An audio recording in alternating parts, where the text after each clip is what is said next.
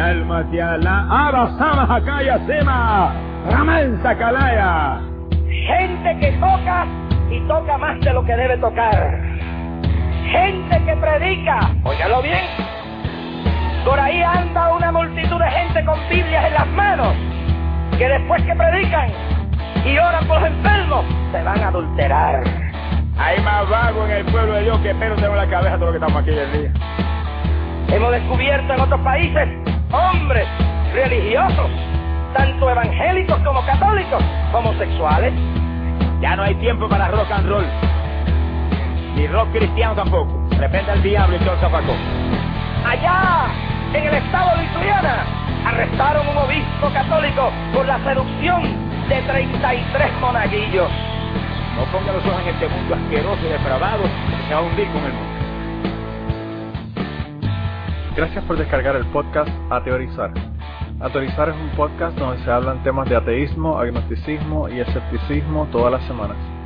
Nos puedes visitar en ateorizar.com o seguirnos en Twitter en Ateorizar. También te puedes unir a nuestro grupo de Facebook o enviarnos mensajes a través de nuestro email ateorizar.gmail.com. Si quieres contribuir con nuestro podcast, la forma más fácil de hacerlo es yendo a nuestra página ateorizar.com y haciendo tus compras a través de Amazon utilizando nuestro enlace. No te cuesta nada y a nosotros nos dan comisiones.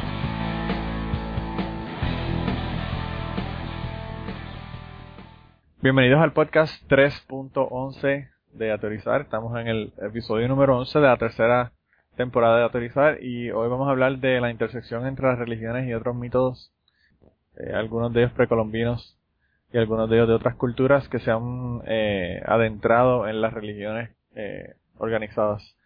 Y esta semana, como tuvimos hace dos semanas, tenemos a Blanca. ¿Cómo estás, Blanca? Muy bien. Y tenemos por ahí también a Kierkegaard. ¿Cómo estás, Kierkegaard? Bien, gracias. Eh, se supone que tengamos por aquí también a Ángel, pero Ángel tuvo algo que tuvo que hacer. Y quizás cuando regresen un ratito lo añadamos. Y Chris está teniendo problemas con su Skype, así que también eh, cuando llegue añadi- le añadimos. Eh, pero nada, ¿cómo has estado estas últimas dos semanas? No ¿A quién preguntas? Ah, ¿A los dos? ah, como siempre, ¿no? La, la, la respuesta estándar a esa pregunta es cada día más crazy, pero tal vez no sale, tal vez no sale por aquí. Bueno, pero Crazy, Crazy eso es parte de, de lo que nos dicen lo- los creyentes de que estamos de todos modos, así que eso no es nada nuevo. Ah, y tú, Blanca, que se me olvidó decir la vez pasada que tienes tu libro ya a punto de publicación. Yo pensaba que esta vez ibas a olvidar, esperaba que te olvidases. ¿Cómo es posible? Si estamos hablando de escritores eh, eh, de la semana pasada que tuvimos a... Que tuvimos a- ya, bueno, mi, mi libro no es, es off topic de, de este podcast. No, no, no, es de... No es de, no es de ateo- a- ateísmo. No, es un libro infantil. Aunque promueve el amor por la ciencia, pero, pero no, obviamente no habla nada de religión ni nada. de eso. ¿Cuándo va a estar listo para nosotros conseguirlo? A ver, no, el libro ya está, está en las librerías y de hecho creo que ya está en Amazon. Lo que pasa es que es en Amazon de España, yo no sé si lo mandarán a otros lados. Pero, pero va despacio, llega a algunas librerías, pero a muchas de momento no. No hace ni un mes que ha salido. Si llegó a Amazon está en el universo. Si está en Amazon lo pueden, lo pueden este, ordenar desde la luna. no, Amazon, lo que ocurre con, con el Amazon de España es que si está en Amazon de España, cuando se hace el pago a España y todo, entonces ellos te pasan a Amazon de Estados Unidos, te procesa el pago y entonces te lo, te lo envían desde allá. O que se puede. Yo he comprado libros que son de España, que están en Amazon de España y que aquí no se, no se consiguen en el, en el Amazon de acá. Lo único que, pues, obviamente cuesta más caro por el envío, pero aparte de eso, el- es lo mismo. Ah, pero nada, entonces vamos a arrancar con los morones de esta semana, o los eh, candidatos al premio Paulo Coelho. Eh, esta semana tenemos cinco, pero tuvimos un excedente como de cuántos, cuatro, cinco más, Sí, por ahí. que no nos dio, no nos dio la oportunidad de ponerlo. Y el primero, o la primera, es Lori Higgins. Ella es del Illinois Family Institute. Y esto es una organización que supuestamente dicen ser pro familia, pero ellos son pro familia cuando solo, cuando tienen una mujer y un hombre, no cuando tienen parejas del mismo sexo. Y esta gente están peleando porque en Illinois, eh, en el momento que salió el, reportaje, no había pasado todavía la ley, pero ya la ley se aprobó definitivamente en Illinois para que, para permitirle casarse a parejas del mismo sexo. Eh, y pues esta gente estaba muy preocupados. Y esta Lori Higgins dijo que ella lo que le preocupaba era que, que iba a pasar cuando una, una persona que tuviese una pareja del mismo sexo, que fuese por ejemplo un maestro, ponga la foto de su pareja en el escritorio, que, que, que, le iban a explicar a los niños ahí cuando, cuando ellos preguntaran sobre quién era esa persona. O sea que ella lo que le preocupa es que, ¿qué le vamos a decir a nuestros niños? Como si se pudiera tapar el cielo con la mano y no, los niños no supieran que hay parejas que tienen un papá y, otro papá o una mamá y otra mamá. Porque los niños obviamente hablan, hay niños, todos los niños hablan entre sí, saben que hay familias que, niños que los crían los abuelos, niños que los crían los tíos, niños que tienen una mamá, un papá, están divorciados, están juntos, eh, parejas del mismo sexo y pues obviamente eso, de todos modos se va a saber. Pero eso fue su, su mayor preocupación, me imagino que ahora estará súper preocupada porque ahora ya definitivamente eh, la semana pasada se aprobó y están esperando que eh, el gobernador firme definitivamente la ley para estar completamente aprobada. El candidato número dos es Steven Anderson. Steven Anderson es un pastor de la iglesia Faithful Word de Tempe, Arizona. Y él hizo un sermón que está en YouTube y que le pusimos el enlace ahí para que vean eh, qué bonito el, eh, su prédica en la iglesia. Y dijo una cosita bien interesante. Yo solamente le voy a leer unas cuantas. Eh, el video dura como 55 minutos, 60 minutos. Pero eh, lo que hizo el ateo amistoso fue que dividió el, video y puso con el tiempo de cada uno de los comentarios, los comentarios que le había dicho. Yo le voy a leer unos cuantos porque son demasiados para leerlos todos. Pero el primero dice que él no entiende por qué eh, las personas tienen niños si los van a dejar eh, para que para que la escuela o el gobierno eh, los lleve y les eh, lave el cerebro para ser eh, personas que odian a Dios y pervertidos. Él dice que no, que él no dice que él dice que no, que él no está diciendo que de esa manera es que van a salir los niños, pero que esa es la meta del sistema, hacer que se críen de esa manera. Eh, en a los 36 minutos 12 segundos dijo que él no, no le deja o no le dejaba a su esposa cuando ellos se casaron tener un televisor. Que ella, que ella no sabe qué hacer con su tiempo debido a que no tenían hijos y, y que no tenía un trabajo. Por lo tanto, él le dijo, esto está cabrón, ah, cocíname tres comidas maravillosas al día bota la bola fuera del parque. O sea que ese es el propósito blanca de las mujeres cuando no tienen niños y se acaban de casar y no tienen trabajo, es, es este, cocinarle tres comidas al marido. Es lo que hay. Eh, me imagino que tú estás totalmente de acuerdo con Yo totalmente, por eso tardé 10 años en casarme con mi marido. Porque dije, no, primero tengo que tener mi trabajo y entonces así ya no tendré que cocinarle las tres comidas al día. Claro, claro, claro. él dice que mujeres hablar o contestarle a él o discutirle a él es como experimentar la, la una tortura china o de waterboarding, que todo el mundo sabe lo que es waterboarding, es la, la como hacerle pensar a la persona que se está ahogando. Bueno, eh, yo no entiendo por qué a eso, perdona el inciso, no entiendo por qué a eso se le llama eh, ahogamiento simulado, porque no es simulado, te estás ahogando. Lo que pasa es que no estás sumergida en agua, pero te estás ahogando igualmente.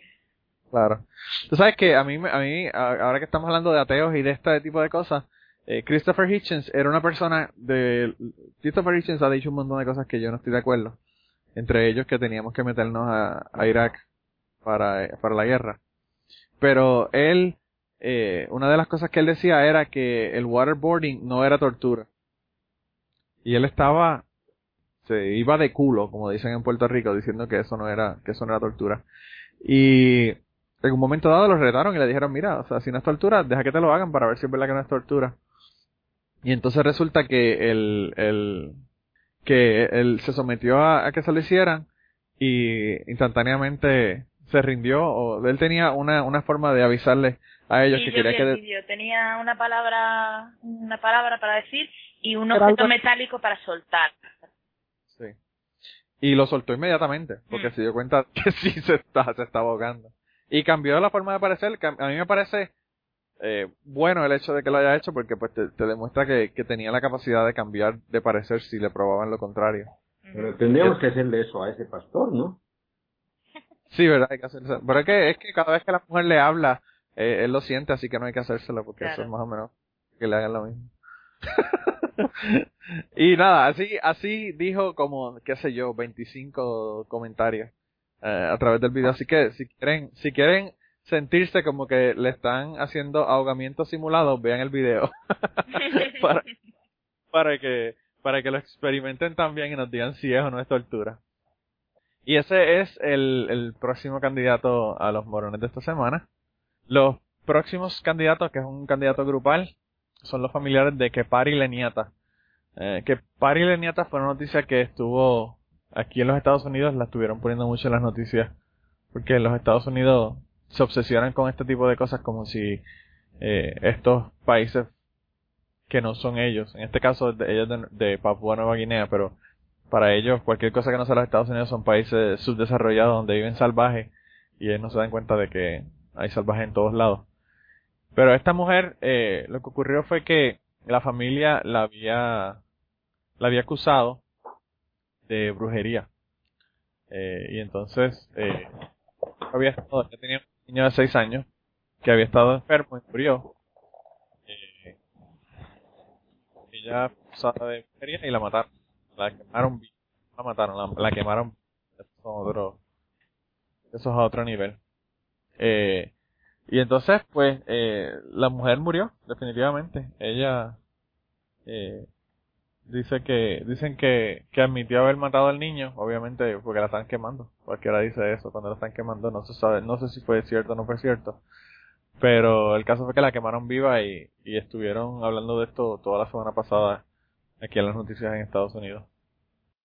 Los próximos morones son uh, unos morones de un grupo que se llama eh, Boko Haram, que son un grupo que eh, están haciendo actos terroristas y en esta ocasión lo que están haciendo es que están matando a trabajadores de la salud porque le están aplicando vacunas a los nigerianos. En Nigeria se están aplicando vacunas o se le están dando vacunas a, los, a las personas contra el polio y pues ellos decidieron que eso, ellos no querían eso, por lo tanto ya han matado al menos a nueve, a nueve personas que están administrando estas vacunas y que están eh, promoviendo las vacunas eh, en televisión y en la y en las estaciones de radio para, para después pues, invitar a la gente a que se pongan las vacunas.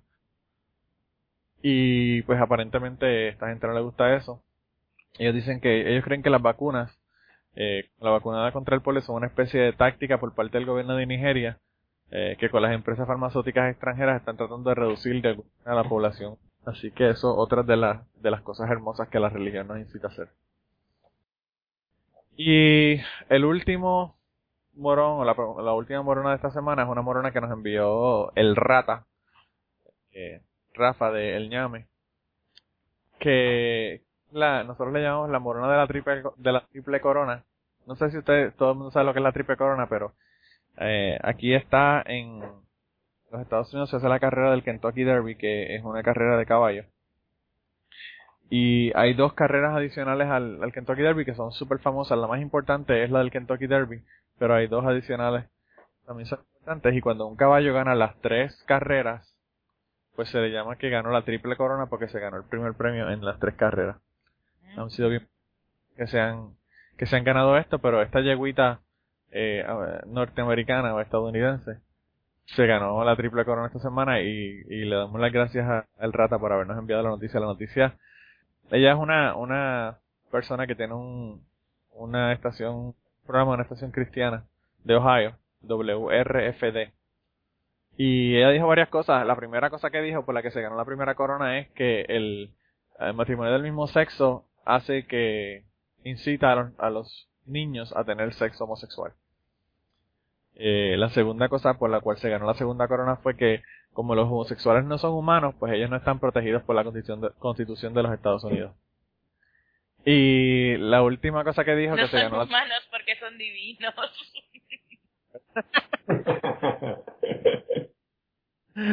no le digas eso que se, que se afecta a la mujer de los nervios, bendita.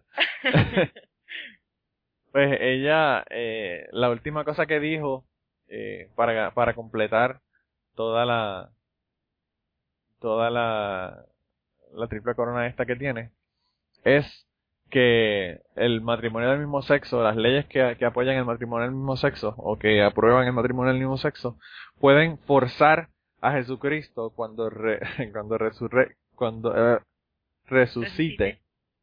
Iba a decir resurrecte. Eh, cuando resucite, eh, que, que esas leyes pueden forzar a Jesús a que se, que se case con un hombre. Y yo le estaba diciendo a, a, a Blanca y a Kirky antes de comenzar la grabación que quizás su preocupación es que como Jesucristo era una persona de 30 años que no se ha casado y que se la pasaba con 12 hombres, quizás ella lo que, lo que tiene son dudas de la, de, de la heterosexualidad de Jesucristo. Y por eso es que le preocupa que, que estas leyes lo hagan, lo obliguen a casarse con, con hombres. Así que, esa es la morona número 5. Y no sé si tiene algún comentario o no de, de, estos morones, ¿verdad? Pero si no, vamos a, vamos a votar. Yo por mí votamos.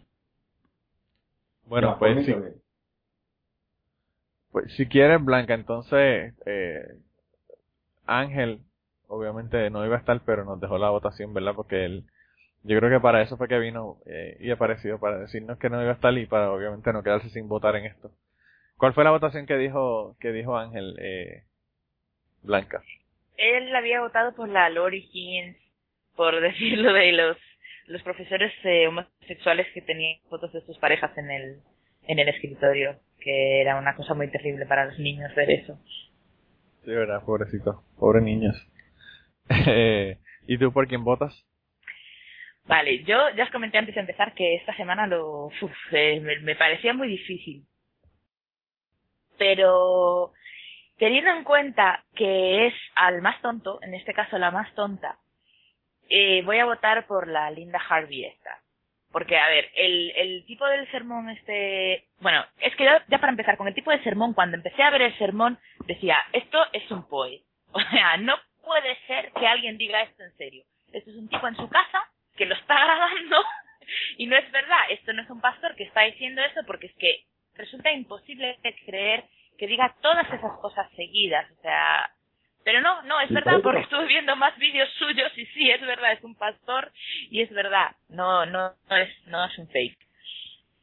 Eh, y luego lo de los, los tipos estos de las vacunas y, y la de la que mataron a la pobre mujer esta quemándola, pues yo esos más bien los mandaría al carajo que ser eh, morones. Entonces voy a votar por Linda Harvey porque es que también me parece surrealista que diga esas cosas. No puedo comprender que alguien diga esas tonterías, ¿no? En público, además, que lo piense, bueno, pero por lo menos, como decía Groucho, más vale callarse y parecer tonto que hablar y confirmarlo.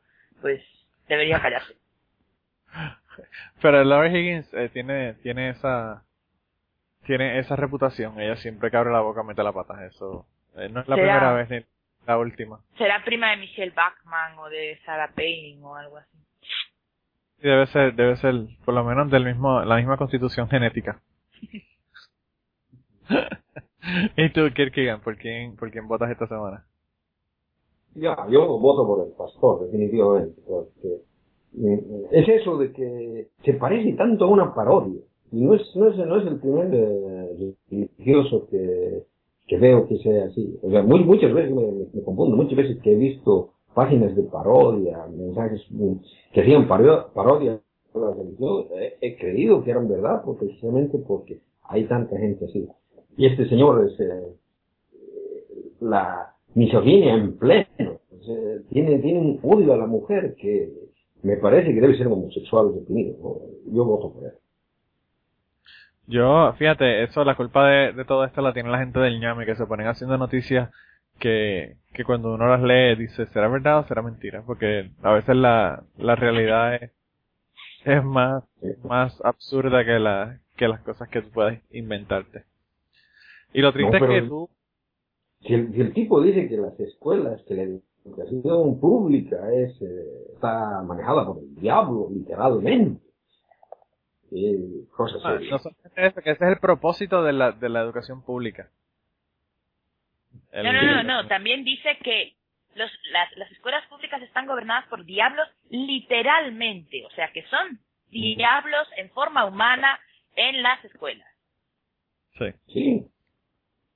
Yo me imagino que eran la gente del, de su de su iglesia, porque yo me imagino que todo el mundo de la iglesia no podrá hacer homeschooling, o sea, darle clase a los niños en la, en la casa. Y la opción que tendrían es o ponerlos en, un, en una escuela privada eh, cristiana o hacer homeschooling. Y hay personas que ni tienen el tiempo para hacer homeschooling o la posibilidad porque trabajan y ni tampoco tienen el tiempo para, para ponerlo, o la, el dinero la, pues, para poner a, los niños en la escuela privada. Así que eh, estas personas tienen un problema serio porque ¿qué van a hacer? O sea, eso no, no, sé qué. Lo que más me fascina, lo que más me fascina de todo eso es que este hombre está hablándole a gente.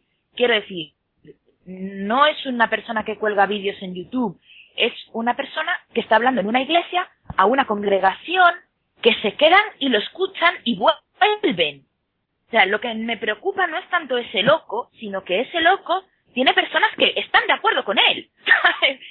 es que me parece increíble porque no puedo entender que una mujer esté ahí sentada escuchando lo que dice este hombre, que nada más que servimos para cocinar, además tiene una sesión con la comida, debió de pasar mucha hambre cuando era pequeño, porque tiene una sesión con la comida que es brutal.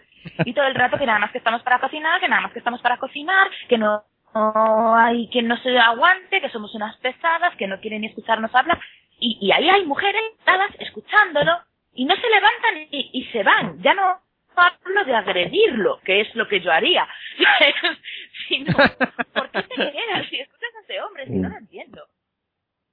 Claro, y, y fíjate, eso, eso es una característica bien, bien definitiva de la, de las iglesias bautistas del sur, que es a la, a la iglesia que la que pertenece este, este Steven Anderson. Eh, las iglesias bautistas del sur no permiten que las mujeres hablen en la iglesia. Si una mujer va a hacer un comentario, una pregunta o lo que fuera, tiene que preguntarle a su marido, decirle la pregunta a su marido para que el marido haga la pregunta. ¿En serio? sí, sí. La única, la única cosa que las mujeres en las iglesias bautistas del sur pueden decir en la iglesia es amén. Nada más. Esa es la única palabra. aleluya. Amén. Amén. Solamente amén. Eh, y eso, yo no, que no, no deja de tener significado, porque amén significa así sea, o sea, que nada más que les deja claro. decir sí, sí, sí, sí, sí. Sí, eso mismo. Eh, eso mismo. A mí, yo, cuando yo escuché eso, yo no podía creerlo. Y es cierto, o sea, así, así es que es. Así es que, que son las cosas aquí. Y, pues obviamente, una persona que tú le digas, tú no puedes hablar en la iglesia y las preguntas las tienes que hacer a través de tu marido, pues ya es una persona que tú sabes que la autoestima está jodida y que, sabes, que tiene otros, otros asuntos. Sí. Eh, o ha sido indoctrinado en la iglesia desde pequeña tan y tan brutalmente que pues entiende que eso es lo, lo que lo que debe ser o como deben ser las cosas. De verdad que no, yo no lo entiendo tampoco. Fíjate, eso es una cosa que comenta Richard Dawkins, en, no sé en qué libro, pero lo comenta eh, la, la semejanza que hay entre las personas creyentes, no todas, pero sobre todo los eh, integristas o los radicales, con las mujeres que sufren malos tratos. O sea, es el, síndrome de, de, la mujer abusada, no sé cómo decirlo en castellano. Y es eso, o sea, esas mujeres se creen verdaderamente que se merecen el trato que reciben. Claro.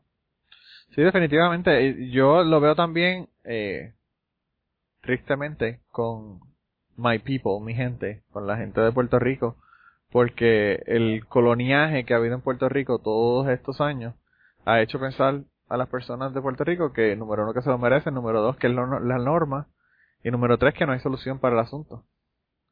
Mm. Eh, no, y mira, mira, yo les voy a contar una cosa que me pasó personalmente en mi vida. Cuando veía que una pareja estaban borrachos y el hombre le estaba pegando a la mujer, le sacaba, le sacaba sangre en la cara. Y yo, me acerqué y le, agredí. Y, y, cuando le estaba agrediendo, le dije, cobarde, ¿qué cosa te vas a, vas a pelear con una mujer? Viene la mujer y me pega por atrás y me dice, y déjalo que es mi marido, él tiene derecho. Fíjate. Wow. ¿Qué va a ser una, una situación como esa, sabes? ¿Qué, ¿Qué, uno puede hacer? No hay, ¿sabes? Si ya la cosa está a ese nivel, imagina. Es horrible. Yo estaba viendo uh, un, una, una persona que tiene un programa de radio en Puerto Rico, estaba hablando de que él eh, vio un video en YouTube que puso una persona desde un edificio. Eh, ellos estaban yo vi el, video porque él puso el enlace del video y, vi el video eh, y parecía que estaba como cuatro o cinco pisos de altura no era o sea, no era de un segundo piso era de un edificio eh, multipiso bastante alto eh, y y la persona estaba con, con me imagino que con su teléfono sacando un video hacia abajo. Y había un tipo con una mujer en el piso dándole y pateándola en la acera. Y pues obviamente me imagino que él o alguien llamó a la policía, la policía aparece, se meten unos hombres a agarrar al tipo para que no le siga dando a la mujer, y la policía llega. Cuando la policía llega, esposan al tipo para llevárselo, porque obviamente tiene un montón de testigos ahí, fue frente, frente a un restaurante, y, y cuando meten al tipo, eh, están metiendo al tipo en la patrulla para llevárselo esposado, la tipa se quita un zapato y empieza a darle a los policías para que no le lleven, para que no se le lleven el marido, el novio, el que, lo que fuera de ella. Eh, y es la misma historia esa que tú cuentas, que, o sea, es la misma, es la misma cosa. Eh, síndrome, síndrome de Estocolmo. Eh, pero mi votación no va para ninguno de esos dos. Mi votación va para los miembros de, del grupo Boko Haram porque están matando gente y están matando trabajadores. Número uno, porque son morones para creer que están este haciéndolo para acabar con los musulmanes y número dos porque han matado a nueve personas y nueve personas que, que ya no están ayudando una cosa tan fácil de curar como el polio porque el polio se ha erradicado en todo el mundo básicamente excepto en algunos pequeños lugares eh, bueno bueno en la India todavía está bastante presente Sí, pero pero eh, se están haciendo unas campañas bien fuertes. Una de las personas que tiene una campaña fuerte con la del polio es este Bill Gates. Bill Gates. Eh, y ellos estaban diciendo que para... gente en la India con, con las secuelas de la polio, pero gente que tiene pues 30 años, no se ven niños pequeños, o al menos yo no me doy cuenta de haber visto a ninguno. Pues yo lo vi a él en una entrevista que a, a, este a Bill Gates en una entrevista que él hizo con eh, Jon Stewart en su programa y él estaba diciendo que las proyecciones que ellos tienen es que si siguen vacunando a la gente y siguen haciendo la campaña como la están haciendo ahora, para el 2017 piensan que no va a haber eh, polio ya. O sea, que va, va, a haber polio porque van a haber personas que lo tienen, pero que no van a haber nuevos casos de polio. Ya. Pero con esta gente como, como estos, este grupo Boko Haram allá en Nigeria, olvídate que ya eso presenta otro, otro problema para que se pueda erradicar el, el polio. Así que este es mi voto, aunque pierda de nuevo esta semana. Y no, gane tenemos un cuádruple empate. No, porque este tú votaste por, por Lori Higgins, ¿no? No, no, yo voté por Linda Harvey. Ah, por Linda Harvey. La de que Jesús no se puede casar con un es, es, que pensé que, sí, es que pensé que tú y, Ángela habían votado por Lori Higgins. No. O sea que tenemos cuatro personas, o sea que no pudimos ponernos de acuerdo de ninguna forma. Pues nada, o sea, yo creo que es la primera vez que tenemos un, cuádruple empate en la, en la, en la, en el morón de la semana. Así que vamos a romper este empate, vamos a decirle a las personas que están en el grupo que cuando yo ponga el, el, el post de que subí el podcast para que las personas voten y rompan este empate a ver quién gana de estos cinco morones porque no se pueden quedar los cuatro ganando. Así que gente ya saben, la asignación de esta semana es eh, romper este cuádruple empate. Hay una cosa que yo quería una cosa, una cosa que quería comentarte justo sobre esta noticia, porque es algo que ha sucedido en, Bolivia años atrás, pero no era con la cuestión del polio, sino era con una ayuda que mandaron los Estados Unidos para reducir eh, el, hambre y mandaban leche leche en polvo y un montón de cosas con, ¿cómo se llamaba? Mm, algo para el progreso era cuando estaba Kennedy de presidente. Y descubrieron de, que la leche en polvo metían, eh, eh, ¿cómo se dice? Para evitar de que las mujeres queden embarazadas. Y precisamente ah, es exactamente eso lo que están diciendo los, los musulmanes. Y eso habría que, que realmente averiguar, puede que en cierta manera puedan tener razón, porque hay, hay gente que realmente quiere que eh, no hayan niños en el mundo, ¿no? Claro, yo, eh, eso, esas cosas a veces, tú sabes que a mí me suena medio a teoría de conspiración, pero en ese sentido me tengo que tragar las palabras y, y decir que es probable que haya algo de cierto en eso, porque yo no sé si ustedes saben, en Puerto Rico los Estados Unidos hicieron un montón de pruebas de... Las pruebas de, de las pastillas contraceptivas se hicieron en Puerto Rico. Y hubo muchísimos problemas con las pruebas y habían eh, dosis tan altas que estaban haciendo que las mujeres eh, fueran estériles.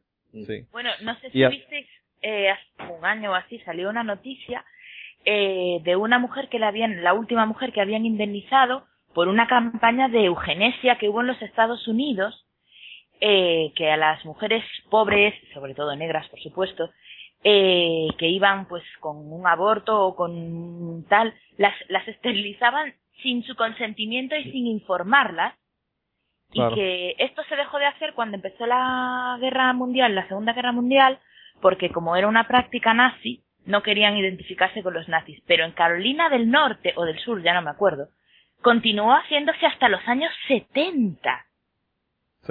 Y esta mujer la, la, habían indemnizado por eso, y que de hecho había habido un senador o un congresista que dice, diciendo que no veía la necesidad de gastarse el dinero de los contribuyentes en indemnizar a esta mujer, porque al fin y al cabo el mal ya estaba hecho y que el dinero no lo iba a reparar. Claro, verdad. Esa, esa es lógica. Me imagino que el tipo era, me imagino que el tipo era republicano. No, aquí Blanca también, en los Estados Unidos se, cuando había, hay mujeres que estaban yendo a, a buscar opciones porque estaban embarazadas y tenían un embarazo no deseado, eh, a las negras le decían aborta y a las blancas le decían hay otras opciones, puedes adoptar, puedes esto, puedes lo otro, y, y era eh, específicamente haciendo profiling con las, con las mujeres que eran negras para que abortaran. Pero en Puerto Rico hubo una época eh, justo antes de la Segunda Guerra Mundial, donde del 35 al 45% de las mujeres en estado eh, o en edad eh, reproductiva estaban estériles por eso mismo, por las pastillas, porque se le estaban dando sin decírselo y porque se estaban haciendo esterilizaciones sin que las personas eh, dieran su consentimiento. Iban, iban a hacerse una cirugía para whatever y la práctica era que se hiciera una esterilización además de la cirugía que se le iba a hacer. Así que eso me voy a pensar que no está ocurriendo o que, o que no fue lo que ocurrió, pero bueno, yo creo que eso como que no hay, no hay, hay, como, como dices, hay precedentes. Hay eh, en esto que puede que sí, que puede que sí. Pero, eh, yo no sé, yo pienso que, a pesar de que es por debajo de la mesa, yo creo que que haya menos musulmanes en el mundo, yo no creo que haya un problema. Sobre todo si son como estos hijos de putas que están matando gente. Pero, la otra cosa que yo quería comentar antes de comenzar quizá con el tema que, que Kirkier nos no, quiso que trajéramos hoy, eh, es que comentáramos sobre lo del Papa, que le ha parecido el, todo el escándalo papal que ha habido. Que empiece Kierkegaard, que es el experto en teología. Kierkegaard hizo yo no experto en teología, ¿no? Kierkegaard hizo un escrito tan y tan bueno que lo tuve que poner en aterrizar. Sí, ya lo leí. Sí, sí, sí, muy bueno. Bueno, eh, lo, lo, que, lo que menciono ahí es de que el, el Papa Ratzinger en realidad ha sido un desastre. Y ha sido un desastre para la misma iglesia, ¿no? Pero lo que yo tengo entendido es de que en realidad es lo contrario. Al parecer Ratzinger ha sido un poco más suave de lo que era cuando estaba a cargo de la eh, congregación de la fe donde realmente era un tipo duro, duro, duro. y él ha sido el que ha detenido completamente la, la cuestión de la teoría de la liberación. Y entonces, al parecer, cuando una vez de papa, un poco que se, que se ha vuelto más suave y, y al parecer el, poder detrás del, del, papado, es decir, el, el, ¿cómo se dice esto? La jerarquía católica, lo, más alto de la iglesia. La escuela, la, la, la, escuela cardenalicia. Sí, no, que, ellos están, están, eh, digamos, pensando de que Ratzinger es demasiado suave, que quieren una persona más, más, más dura. Y parece de que ha sido un golpe, lo han obligado. Ahora, ahora hay, hay el otro problema ese de, que, al parecer, mm, tiene problemas, tiene problemas judiciales Ratzinger, ¿no? Con, con la cuestión esa del, de los problemas de la pedofilia en Alemania y que tal vez lo podían detener y tal vez por eso es lo que está, ha tenido que renunciar para buscar un cierto tipo de amnistía. No sé, eh, sí, perdona Manolo, sí. No, no, dale tú, dale tú. Que yo, que yo, la verdad, es un tema sobre el que creo que es muy difícil opinar casi cualquier persona, porque eh, todo lo que rodea al, al Vaticano está lleno de hermetismo y de oscurantismo y no se sabe prácticamente nada de lo que se maneja allí. Pero yo quería comentar dos cosas. Número uno, que lo que va a venir va a ser peor, y ojalá me equivoque, pero yo creo que va a ser peor que Ratzinger. Y número dos, eh, me alegro mucho.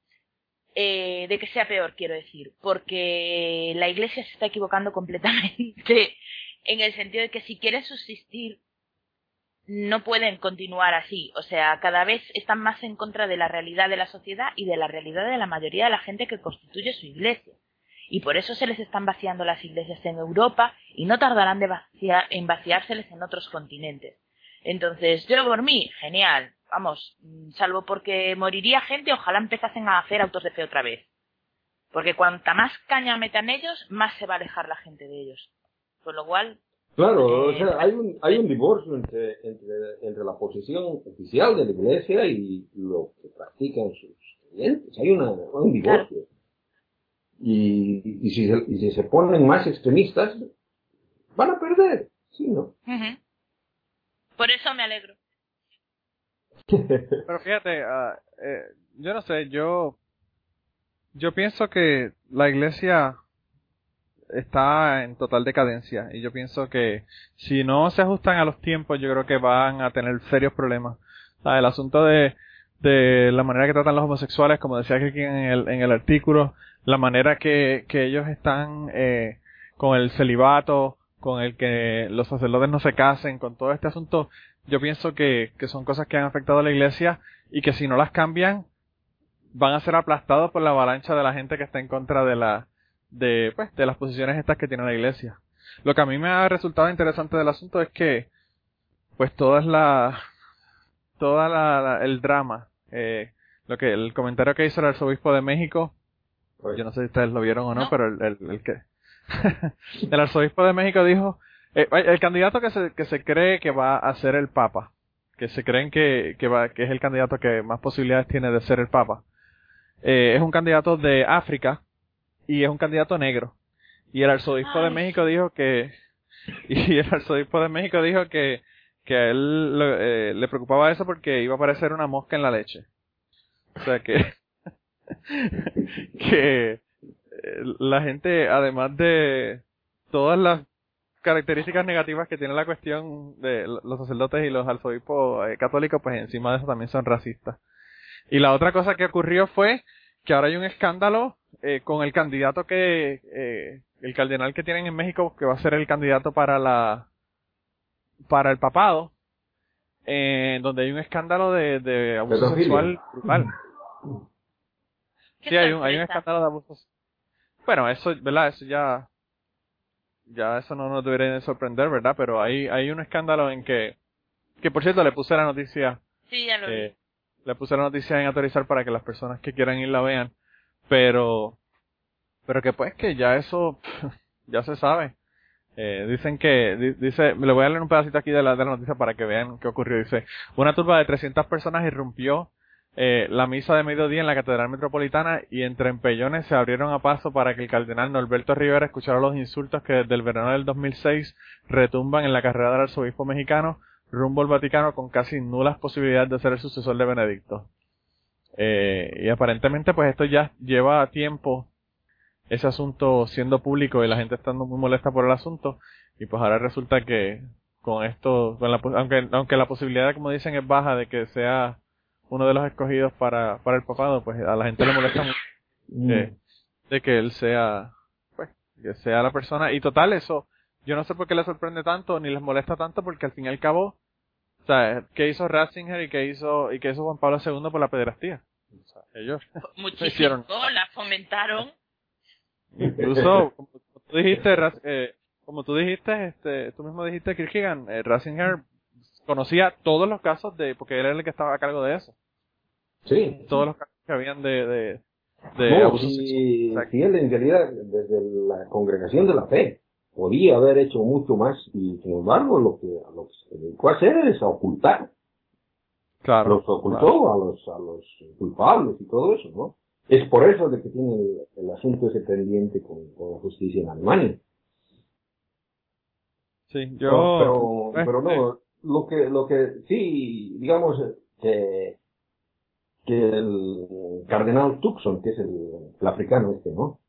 Gane, eh, yo lo veo muy negro. O sea que el, el, el, la, persona que, que, ha hecho el golpe ha sido Angelo Scola, italiano. Y parece de que, digamos, dentro de la iglesia están queriendo retornar a un papa italiano. Eh, durante muchos siglos han sido los papas italianos, italianos dentro de, de la, bueno, la iglesia romana, ¿no? Entonces, han sido los dos últimos papas, el polaco y el alemán, los, los, que han salido de la norma y parece que son conservadores, quieren volver a la norma. Wow. Sí, sí, yo, eh, no sé, de verdad que yo no sé qué va a pasar ahí, pero eh, yo creo que va a ser bien poco lo que vamos a poder, de lo que vamos a poder enterarnos, porque tú sabes que la, la iglesia católica siempre ha sido súper cerrada en su en, en todas sus decisiones y en todo lo que hay detrás de, detrás de la toma de decisiones de la iglesia. Eso, no hay, no hay más remedio. Va a ver que nos vamos a quedar con la duda. Eh, ahora sí, como buenos, como buenos, este, escépticos vamos a poder especular sobre lo que sea, aunque no sepamos. eso, eso es lo bueno, que siempre podemos especular aunque no, no haya problema. Eh, pero nada, eh, si quieres entonces Kirkigan, comienza quizás a hablar de lo que de lo que venimos a hablar entonces hoy y por ahí nosotros te seguimos. Bueno, entonces comenzaré. Eh, bueno, lo que lo que quiero hablar son sobre relatos mitológicos, ¿no? Y que y los relatos mitológicos son, al menos eh, en sus orígenes, de transmisión oral. Es decir, la transmisión oral tiene características que difieren mucho de las historias escritas. Eh, las unidades de tradición, de, de tradición oral tienen una cierta forma que es identificable. Hay partes que se repiten, eh, son, pueden ser fácilmente identificadas, ¿no? Son como los chistes, más o menos. En realidad, los chistes son una de las pocas formas de tradición oral que todavía han sobrevivido en el mundo actual, donde casi todo tipo de transmisión es de forma escrita, ¿no? yo les puedo asegurar que alguna vez han escuchado algún chiste y un poco tiempo después, unas semanas después, escuchan el mismo chiste pero totalmente cambiado.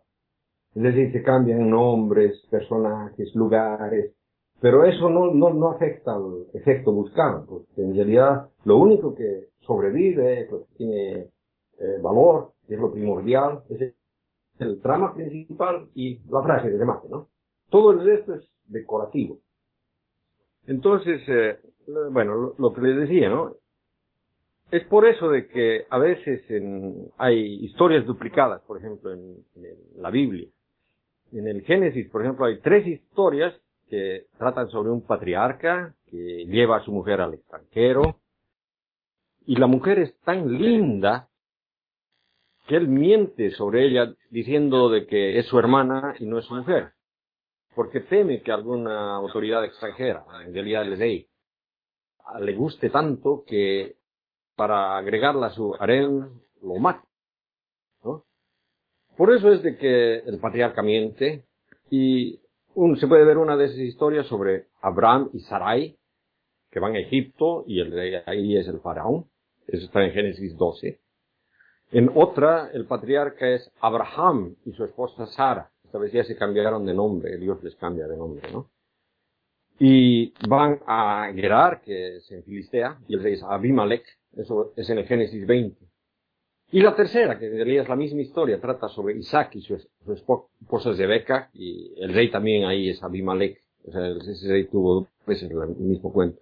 Es un ejemplo claro de que, em, digamos, eh, se, se, cuenta la historia y luego se cambian los personajes porque tal vez uno no se acuerda quién ha sido o qué no. Otro ejemplo que es bien claro es con, que tal vez tiene que ver más con, con el tema de hoy, es sobre la leyenda de la coca. A grandes rasgos dice que hubo una vez una sequía grande y que la gente sufría y moría como moscas y que había una hermosa niña que se llamaba Cuca que estaba tan triste por el sufrimiento de su gente y por eso decidió sacrificarse a los dioses. La Pachamama, que es la madre tierra, se conmovió tanto con ese gesto que la hizo, que hizo que la sequía terminara, llueva de nuevo, y decidió dar como un regalo a su gente. Eso de convertir a la niña este en un arbusto, así que la coca es esa niña que se sacrificó por su gente y que ahora da consolación y alimento a su pueblo, pero también muerte y sufrimiento a los enemigos en el caso de la leyenda de la coca, ¿no? Hay muchas variantes, como les decía, en el caso, el, que les conté grosso modo es la versión altiplánica, donde se trata de una niña de más o menos unos 12 años, que es la edad en que las eh, niñas eh, generalmente, o sea, la edad en la que comúnmente las víctimas de los sacrificios humanos de esa época, de esa edad más o menos, ¿no? Pero exactamente el mismo cuento en otras regiones trata sobre una joven que además es hermosa y que todos los hombres se enamoraban de ella y ella era un poco alegre, que cada vez que, estaba con, una persona una sola vez y después la dejaba, los hacía sufrir, ¿no?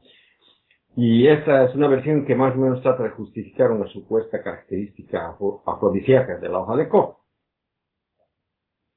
Entonces, tenemos que tener en cuenta también, ¿no? O sea, de que uno, de que las, los mitos de transmisión oral tienen ese, ese efecto. O sea, solamente hay que tomar la línea recta, no, no, ver los, adornos que pueden haber entre ellos, ¿no? Porque eso varía. Y tenemos que tener en cuenta otra cosa que siempre nos olvidamos, incluso los ateos, cuando comentamos muchas veces de la Biblia y todo, nos olvidamos de esto, ¿no? Las religiones de la antigüedad no eran moralistas. Los dioses no eran buenos o malos. Esa es una idea posterior. Cada dios tenía características más o menos similares a las de las personas. O sea, podían estar de buen humor, de mal humor, o como decía eh, Cormac McCartney, ¿no? El diablo no existe, es solo un dios cuando se emborracha. La idea de incluir eh, la moralidad a la religiosidad es una idea muy posterior. En realidad solo aparece unos 500 años antes de la era común. Por un lado con Sócrates en el mundo heleno, pero por el otro lado con el zoroastrismo en Persia. Y estos han influido en todo el espectro mitológico. Eh, han dado la aparición de dioses buenos y dioses malos. Un ejemplo claro es en Egipto, donde originalmente Horus y Set eran considerados, si bien dioses contrarios, ambos eran dignos de veneración y tenían templos y todo. Luego de la moralización de los dioses, Horus quedó al lado de los buenos y se convirtió en un dios malo. Esa dualidad bien-mal no ha llegado nunca a América. O sea, si bien, bueno, llegó, ha llegado a América ya con, la conquista de los españoles, ¿no? Entonces, si es que voy a hablar de, lo de mi tierra, yo vengo de Oruro, y Oruro queda en una serranía, que es, la serranía sagrada de los Urus. Los Urus es eh, una etnia que el nombre más o menos quiere decir los de la aurora, los que brindan luz. Y es la etnia más antigua de toda Sudamérica. Y Una pregunta, eh, antes de que continúe. ¿Cuán cerca queda Oruro de Potosí? eh, unos 400 kilómetros. Ok. Te pregunto porque yo vi una, un documental sobre Potosí y muchas de las cosas que leí para, para el, para el podcast de hoy se parecían muchísimo. Sí, Potosí queda, sí, son unos 400 eh, kilómetros al, al, sur de Oruro. Y Oruro queda unos 200 kilómetros al sur de, de La Paz, que es, eh, digamos, lo que, lo que la gente del exterior más conoce. ¿no? Bueno, o sea, les decía, los urus están en vías de extinción, quedan aproximadamente unas 2.500 personas de, de esa etnia. Eh, bueno, debo mencionar también de que en el altiplano boliviano, en la zona esta, lo que actualmente impera es la cultura aymara. Y mm, tal vez, si es que hay interés, ¿no? en otra ocasión les podré contar sobre la cosmovisión aymara, que es una de las fuerzas que más han influido en la creación del Estado plurinacional y el proceso político que está viviendo mi país en este momento. La nación aymara, sin embargo, no es, como muchos creen, una etnia, sino más bien es un conjunto de etnias. Los principales dioses de los Urus eran entonces Wari y Kuak. Kuak era una serpiente que se identificaba con el agua y era una fuerza creadora, mientras que Wari era una vicuña que se la identificaba con el fuego y la destrucción.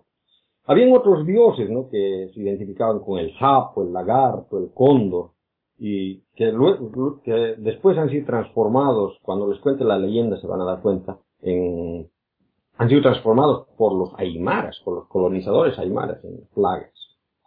Porque ese es el problema. Los aymaras han conquistado el territorio Uru y al incorporarlos, digamos, dentro de la, de las, eh, ¿cómo se llamaban?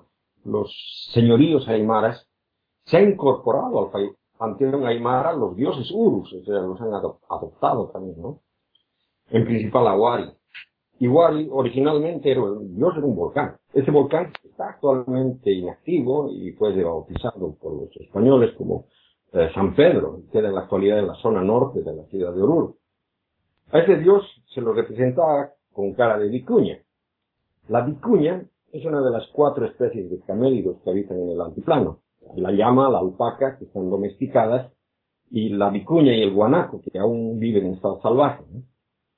Es en honor a este dios que una vez al año se bailaba vistiéndose, se ponían caretas con la imagen de una vicuña y vestidos hechos con lana de vicuña, y era una fiesta que para los urus marcaba el final del año agrícola. Ahora, la leyenda que yo les voy a contar, ¿no? que, es, la que da origen al carnaval y todo esto, en realidad tiene un, origen aymara y es un intento de colonizar culturalmente a los urus. Dice la leyenda de que este Uari estaba dormido en las profundidades de su montaña y un día se dio cuenta que los hombres del pueblo, ¿no? estaban adorando a Pachacama, que es el dios Chol Aymara, y despertó de su sueño y decidió usar todo su poder para opacar la luz del sol. Entonces la tierra tembló, hubo ecos en las montañas, Wari intentó controlar la luz del, del Huayra, Huayra es la aurora, la hija de Pachacama, y se dice que Wari estaba enamorado de, de esa deidad, ¿no? Luego, luego de ello fue como se, se, volvió como una persona y fue al pueblo Uru y les predicó, les fue a dar un sermón, les mostró las injusticias del dios Sol y de la madre tierra para con ellos. En el altiplano ellos tenían que lidiar con una tierra árida, un ambiente seco y costaba mucho trabajo producir cualquier producto agrícola.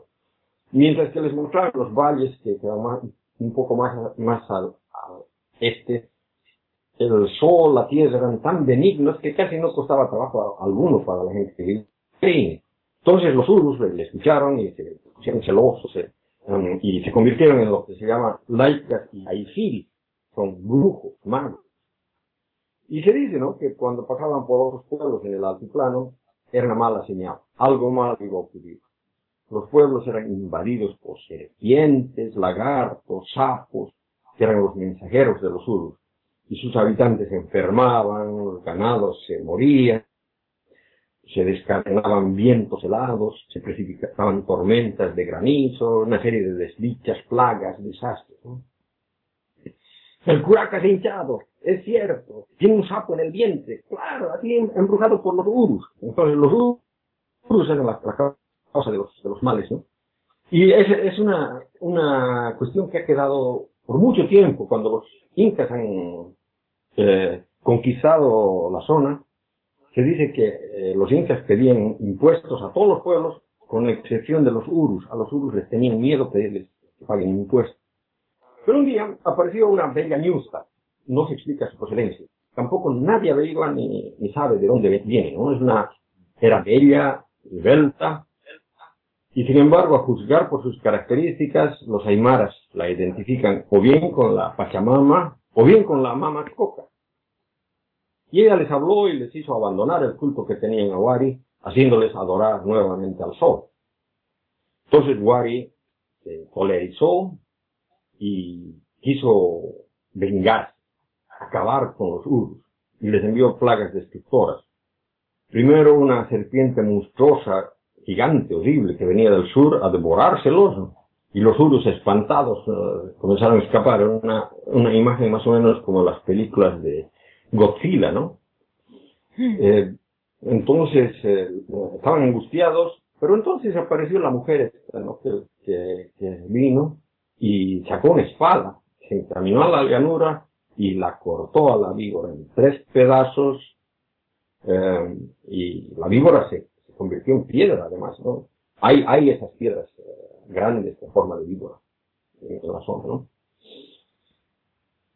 Luego, bueno, vencido así, envió otra plaga para castigar a los urus, esta vez fue por el lado norte, donde un gigante sapo fue abriendo su boca, fue yendo hacia, hacia el pueblo. La ñusta se subió a otro cerro y, agarró una onda y con la onda le tiró una piedra a la boca. Cuando le dio la piedra a la boca, el, sapo también se quedó con un recorrido en, en, piedra, ¿no? hay un sapo de piedra bueno, había el sapo de piedra hasta que uno de los presidentes militares que tuvimos en Bolivia lo, hizo dinamitar, pues, pues, precisamente porque era eh, lugar de adoración, una cosa así. Luego, me imagino, me imagino que era católico, ¿verdad? Ah, sí, seguramente. O sea, que quería eliminar los ídolos, pero no le preocupaban las vírgenes y todos los otros ídolos que tienen en la iglesia que le iba. A mí me encanta. Eh, vencido así una vez más, les mandó para terminar hormigas gigantes. Y las hormigas gigantes, la, la Ñusta eh, hizo con, con un palo de madera, eh, los convirtió en arena. Y de verdad, en, alrededor de, de, la ciudad existen mm, arenales, o sea, lugares donde, donde hay arena. En realidad, en esa arena viven los quilquinches, de donde viene mi, mi apodo. Son unos animalitos como armadillos. Bueno, y como, como habrán podido ver, esta historia es un intento de demonizar a los dioses Urus por parte de, los Akaras. Y esto fue aprovechado después con la llegada de la Iglesia Católica, que no dudó un segundo en cambiar la leyenda, haciendo de que la mujer esta sea virgen del Socavón, que actualmente es la patrona de armas de la ciudad. Y, bueno, de todas maneras, el caso es de que un, baile, que era un ritual religioso en honor al dios Huari, fue convertido luego por los aymaras en la llamada Anata Andina, que es una fiesta de agradecimiento a la madre Tierra, Pachamama, por las fechas del año. Y después, a la llegada de la colonia, se ha identificado con el carnaval católico y allí se baila en honor a la Virgen del Socavón. Ahora, la misma Virgen del Socavón en realidad es una pintura del siglo XV de la Virgen de la Candelaria, que supuestamente fue pintada por un personaje que es similar a Robin Hood, ¿no? Es decir, que robaba a los españoles para darle a los nativos. A este se lo llamaba el Chiruchiru. Y este año, eh, como han debido saber, puse las noticias en el Facebook, eh, se ha construido, obviando la laicidad del Estado, un monumento gigante de la Virgen del Socavón en la punta de uno de los cerros de la ciudad, que es el monumento religioso más grande de América, y tiene 45 metros de alto. o sea que lo, hicieron, o sea que lo hicieron pequeñito para que la gente no, no se ofenda los que no son, eh, eh, los que no son, los que no son católicos. Bueno, en, realidad, yo creo que para competir con, con la, con el tamaño. Con el Cristo de los Andes. con, el, tamaño que tiene, que tiene el, lagarto y la, la, víbora, ese son inmensos, realmente. O sea, son, son piedras naturales, obviamente, ¿no? Sí. Yo creo que para competir con eso, no sé. Pero fíjate, que, a mí, con toda esta, con toda esta historia que tú has hecho, a mí lo que me, lo que me, me resulta interesante es que todas las culturas humanas eh, han tenido historias parecidas a estas. Quizás no, no tanto parecidas a estas, pero si no han hecho historias para poder explicar qué es lo que les está ocurriendo y, y cómo de dónde salieron, cómo se originaron y qué fue lo que pasó. Y para explicar la formación, por ejemplo, de lagos, ríos, eh, montañas y todo esto. En Puerto Rico hay una montaña sagrada que le llaman el Semí, que es una, que es una montaña que los, que los taínos adoraban cuando estaban allá. Eh, yo estuve, cuando estuve en Kenia, también tienen muchísimas leyendas allá para, para explicar eh, de dónde salieron los animales y, y, qué fue lo que ocurrió. El, el, eh, la gente de Masai Mara en, eh, digo en Kenia, pero es en Kenia y en Tanzania porque para ellos no hay ninguna diferencia. Ellos es, es el área donde ellos viven, sin importar qué país es ahora. Claro, no, pero pero ellos tienen ellos tienen ellos explican la, la, la aparición de las vacas como un regalo de Dios directamente desde Dios porque ellos tenían los animales eh, que, que hay en la en el Masai Mara eh, tienen una migración y entonces hay momentos en la en el año en que los animales no están y no tenían comida, o sea, no podían comer. Y entonces ellos, para explicarlo, ellos explicaron con una leyenda que esos animales venían, que Dios le había dado a esos animales para que ellos pudieran comer mientras estaba la migración y los animales no estaban en el área donde ellos estaban. Y, y, y todas estas culturas siempre tienen eso. A mí lo que, lo que más me llama la atención es cómo siempre las religiones han tomado estas cosas, estas creencias eh, de los lugares en donde, donde ellos están estableciéndose y los han utilizado para ellos cambiarlo a creencias eh, de la religión de ellos, de la religión católica en este caso. y claro, y, lo hicieron, lo hicieron en México con el Día de los Muertos, por ejemplo, que todavía el Día de los Muertos en México es más importante que el, que el Día de los Santos, pero que han, que han tratado de cambiar esta, estas eh, creencias que eran de las culturas en donde ellos se establecen para, pues, para poder hacerle pensar a la gente de que son creencias realmente católicas, pero que realmente no son católicas, se originaron en otros lugares. Mm, claro, eh, pero eso, eso lo han hecho con, con O sea, eh, gran, las misas son, son, ritos eh, originalmente para, ¿cómo se llama este dios? Mitras. O sea, es una copia exacta del, rito que, se le hacía Mitras las procesiones de las vírgenes, lo que, lo que hacían las procesiones para, para Isis, ¿no? Es decir, han, han tomado, han tomado todas las, eh, las, las partes culturales que la gente difícilmente deja.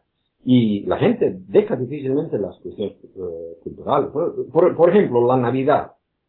Eh, siendo ateos, todos festejan la Navidad. O sea que claro. a todos, a, a todos, a todos les gusta a muy pocos les eh, están celebrando el nacimiento de Cristo, qué sé yo. En realidad tampoco, no, no trata el nacimiento de Cristo, también es una cuestión adoptada por, la excepción, ¿no?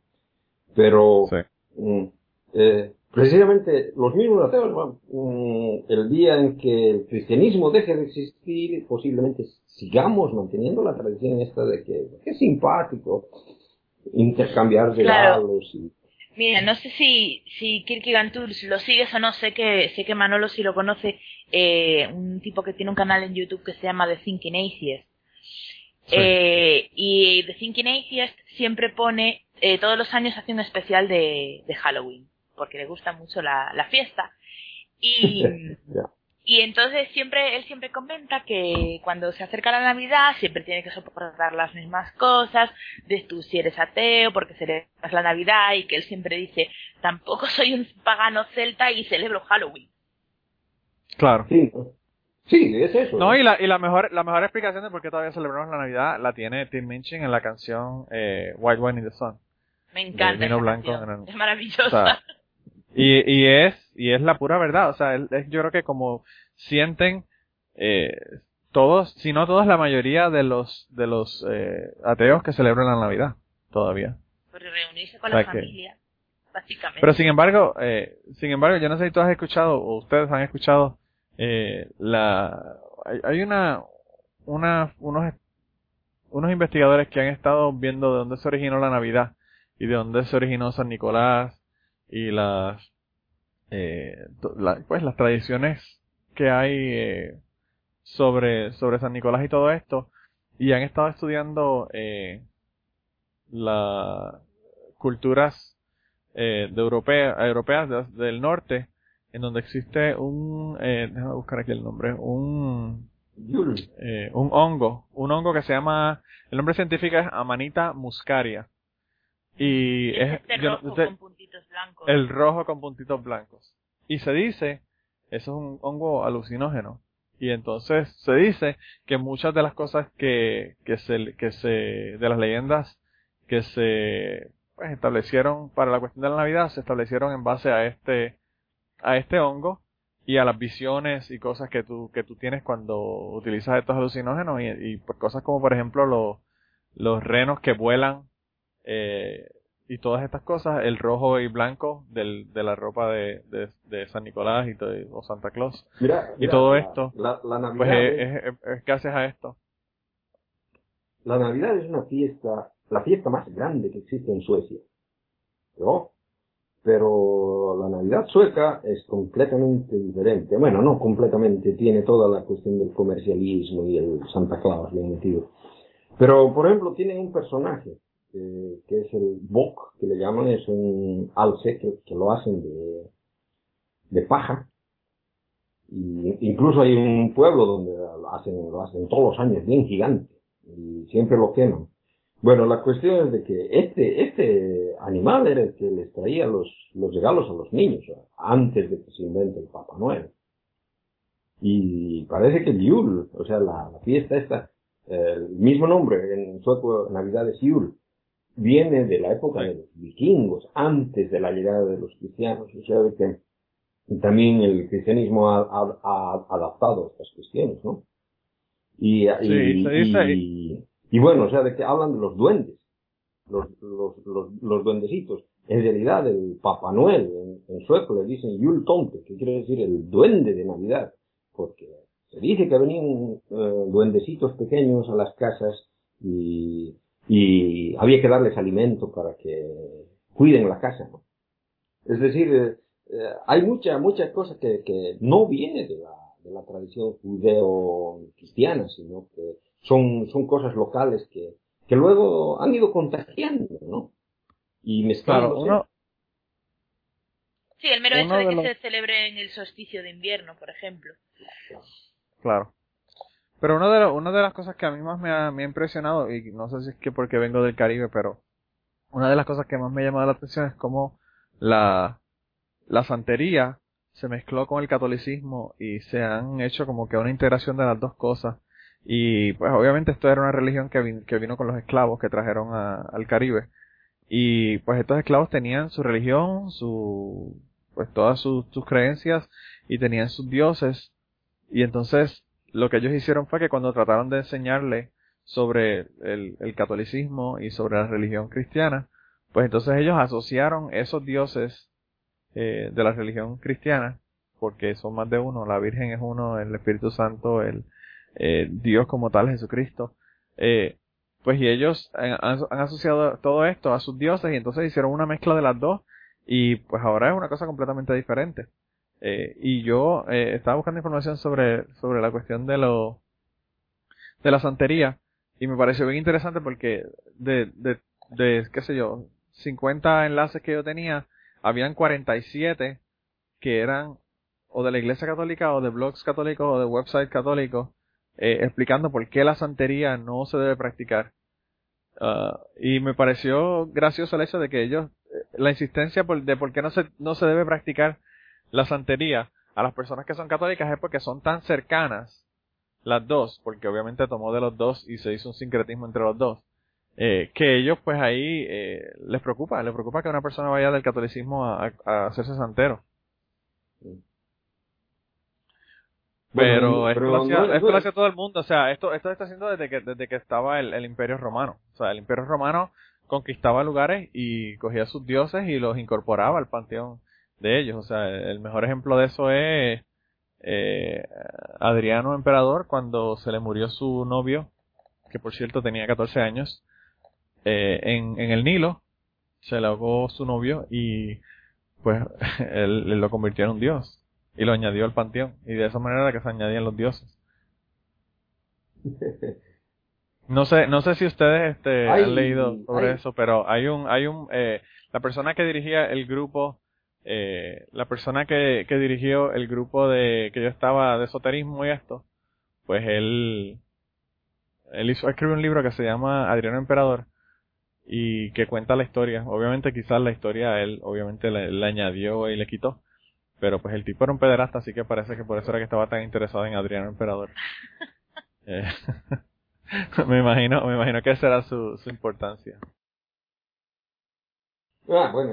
Pero nada, ¿qué, ibas a decir? En realidad lo, lo, que, lo que me parece a mí más interesante es eh, ver la cuestión esta de que, como es tradición oral, solamente... Mira, ahí, eh, ahí, ahí, añadí, ahí añadí a Ángel para que por lo menos se le pueda cagar en la madre a alguien o mandar al carajo. Hola, buenas noches. Hola Ángel. Hola Ángel. Hola. No, lo, Te has perdido una conversación muy interesante, Ángel. Sí, me imagino. Seguramente ahora diré algo inconveniente porque repetiré algo que ya se ha dicho o... No, no te preocupes. ya estamos casi, a, punto de terminar esto para mandar al carajo a alguien. No, lo que, lo que te decía de la tradición oral, que se parecen a los chistes, ¿no? Es decir, de que lo, lo único importante es el trama y el, y el chiste mismo, es decir, el, ¿cómo, cómo se dice esto?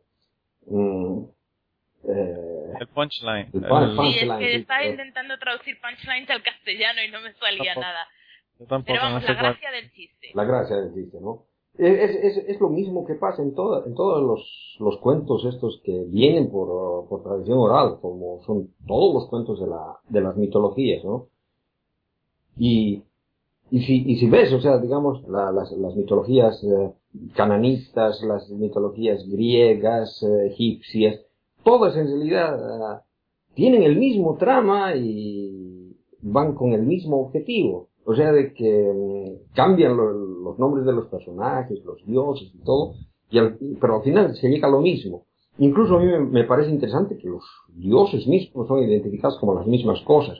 Por ejemplo, los volcanes han sido dioses todas partes. Donde hay un volcán hay un dios. Es así.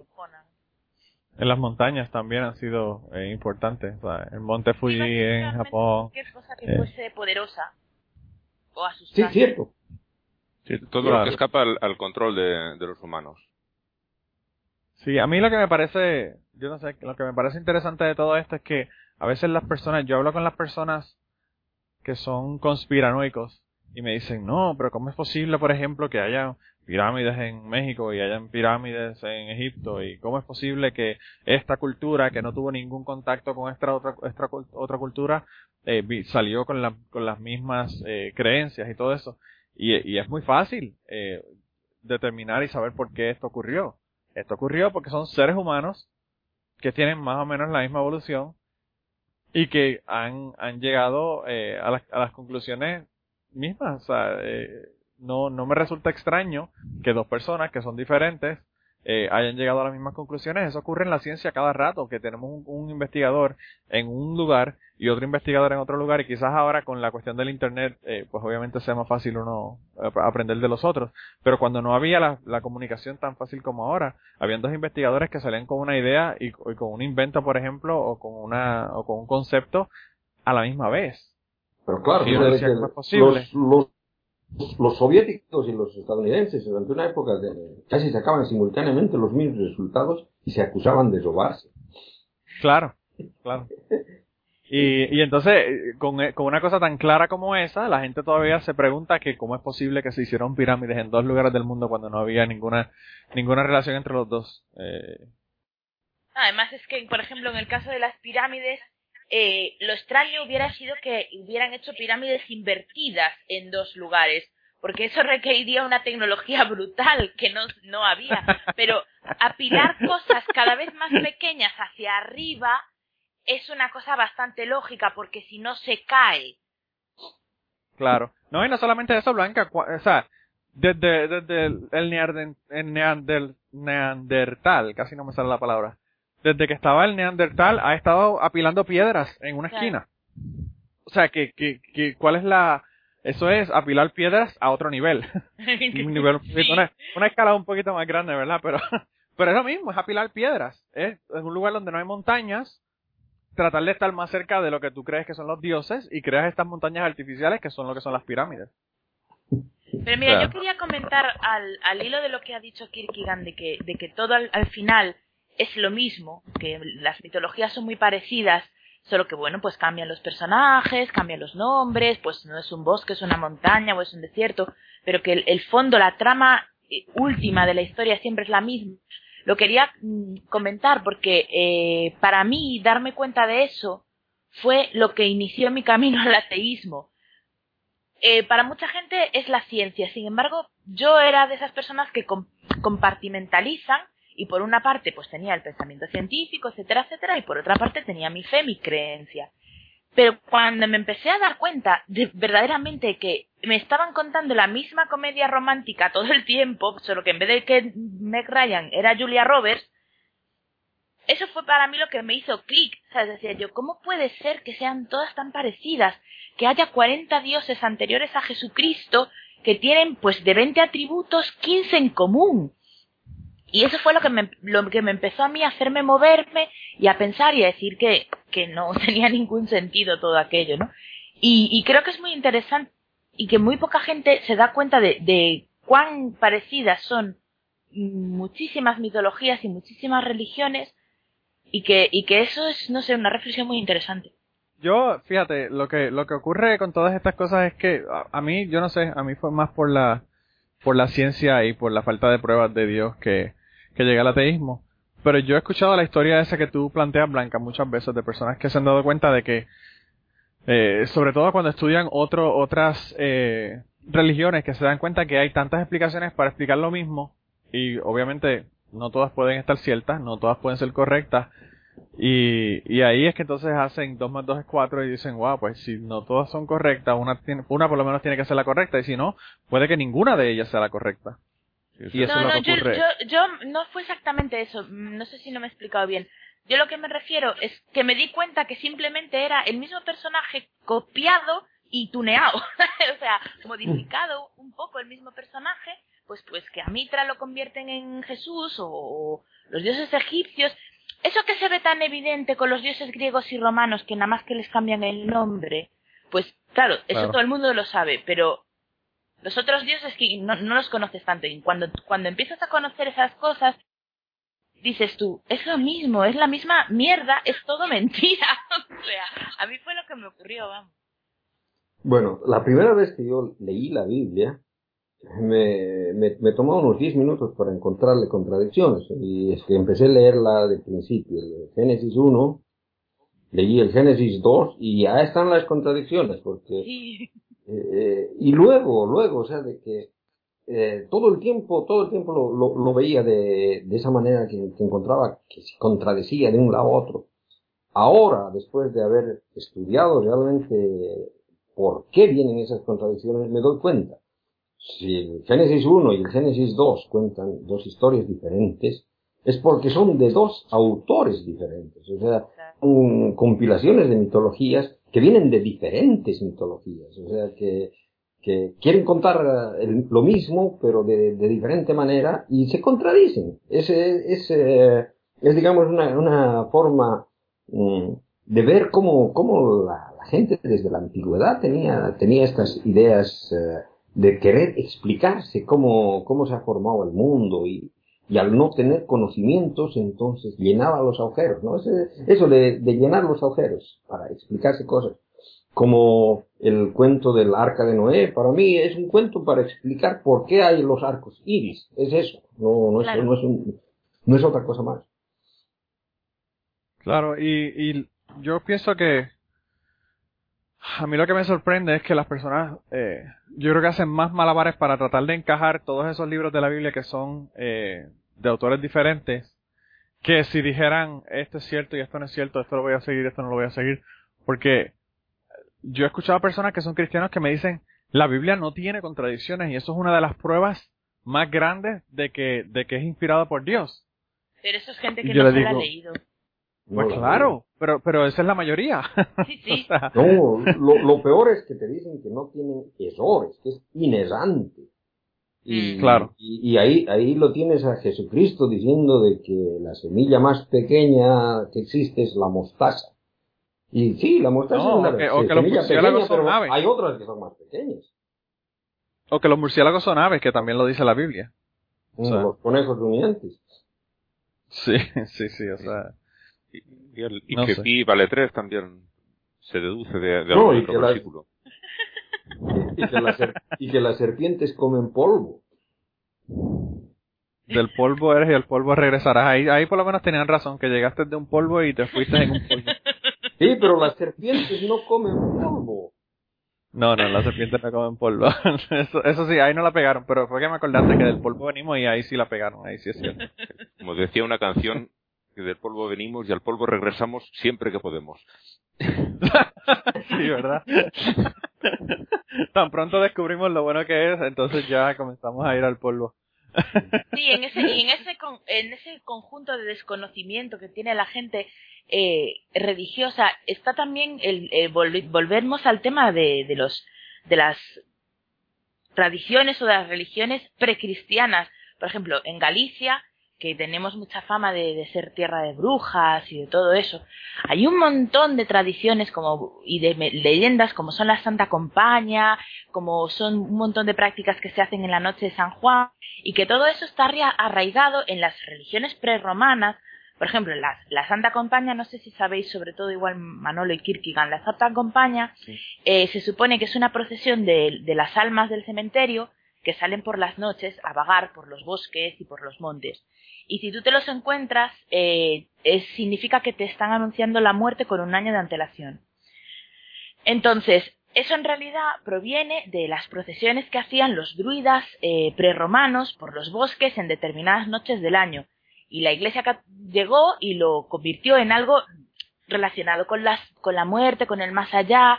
Se fue, digamos, acercando un poco al cristianismo. Y lo mismo pasa con la noche de San Juan. La noche de San Juan es la celebración del solsticio de verano no, no, no tiene nada que ver con San Juan ni con nada de quemar lo viejo y, y abrir lo nuevo. Y hay un montón de tradiciones que son semimágicas o mágicas y que la misma gente que va a misa todos los domingos y que reza el rosario sigue practicando esas cosas que son parte de nuestra tradición y no lo consideran incompatible con su religión cuando en realidad eh, hace 500 años los hubieran quemado esas cosas porque son prácticas de brujería pero no, ellos no, no, lo, no, lo consideran eh, incongruente ni incompatible.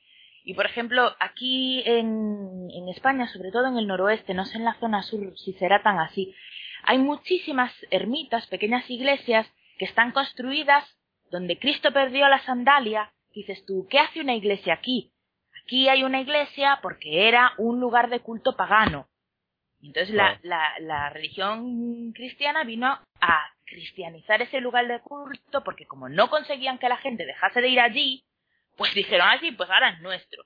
Y hay un montón, por ejemplo, en, aquí en Galicia hay una santa que se llama Santa Mariña de Augas Santas, que tú vas allí y te cuentan, pues aquí es donde la santa no sé qué, aquí es donde la santa no sé cuánto. Y si sabes un poco de historia y un poco de cultura castrecha, que es la cultura que había en Galicia antes de los romanos, te das cuenta de que esto donde dicen que quemaron a la santa era un sitio donde la gente se metía y se ahumaban y hacían los pasos de, de madurez y este árbol no sé qué y son los cultos de los a los árboles y los cultos a las piedras otro sitio donde hay muchísimos muchísimo culto a las piedras es en, en Muxía, que se hizo tristemente famosa, por lo menos en España, no sé si en todo el mundo, cuando fue la marea negra del Prestige hace 10 años.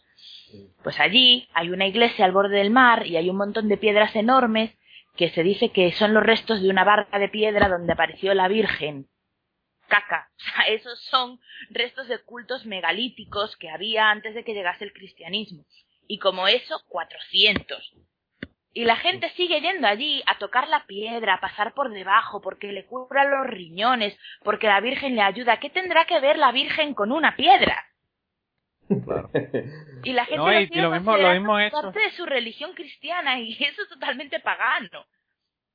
Y, y también No, han hecho pero- eso mucho con, con mezquitas en España. O sea, hay un montón Sí. de, que de, de- de lugares que eran mezquitas originalmente y que, se, y que se- ahora son iglesias. Yo les iba a contar un- un- una historia de un héroe de la revolución cuando eh, expulsamos a los españoles de Sudamérica. Ese día fue el, el primer eh, intento que realizó un, un indígena que era, es conocido como Tupac Katari y es un indígena aymara que al final obviamente fracasó, lo agarraron, lo descuartizaron y para servir de, Ejemplo. de ejemplo, lo- sí, lo, lo- le cortaron todas las partes de su cuerpo y mandaron una parte de su cuerpo a diferentes lugares para exponerlos en, la- en las plazas del pueblo. En un lugar estaba su cabeza, su mano derecha, su mano izquierda. Y Para en- ponerlo como escarmiento. Sí, eh, y en, en el alto de la paz colocaron su corazón. Es eh, eh, un, un palo con, con su corazón. Y en ese lugar los indígenas iban y dejaban flores en el lugar donde habían, habían dejado el corazón. Y los españoles les trataron de pararla la cosa, pero bueno, la gente iba y dejaba flores, ¿no? Para, para su héroe. Entonces lo que hicieron fue construir en ese lugar un- una imagen de Jesucristo con el corazón abierto, ¿no? Que le llaman el corazón de Jesús. Y, sigue ahí el corazón de Jesús, está en el, en el lugar donde, donde exponieron el corazón de Tupac Katari. Es lo que, lo que decía Blanca, exactamente, exactamente lo mismo. Es, es decir, eh, las iglesias las han construido en lugares que ya eran sagrados. Y no solamente eso, o sea, que por lo menos eh, ya los gringos han aprendido lo suficiente como para coger el cuerpo de Bin Laden y tirarlo en el medio del mar para que nadie pueda hacer ninguna peregrinación a dónde fue que lo tiraron. ya eso eso mismo fue lo que lo que han hecho con otras personas, por ejemplo, con el Che Guevara, el Che Guevara no se sabe dónde está realmente. Y fue por eso Oh, mismo sí, para el- que el no el para que no hubiese Ya lo llevaron a... Ah, a- eso ha ocurrido con un montón de gente que, que, los han, que los han tirado en diferentes lugares para que la gente no sepa dónde están y no puedan eh, ir a ese lugar a, a, pues, a- o a peregrinajes o a simplemente para ir al lugar donde la persona murió. Lo que, lo que te decía de- del Che también es bastante increíble porque el Che era comunista ateo y alguna vez incluso llegó a decir de que si él se encontrara con Jesucristo le escupiría en la cara y todo, ¿no?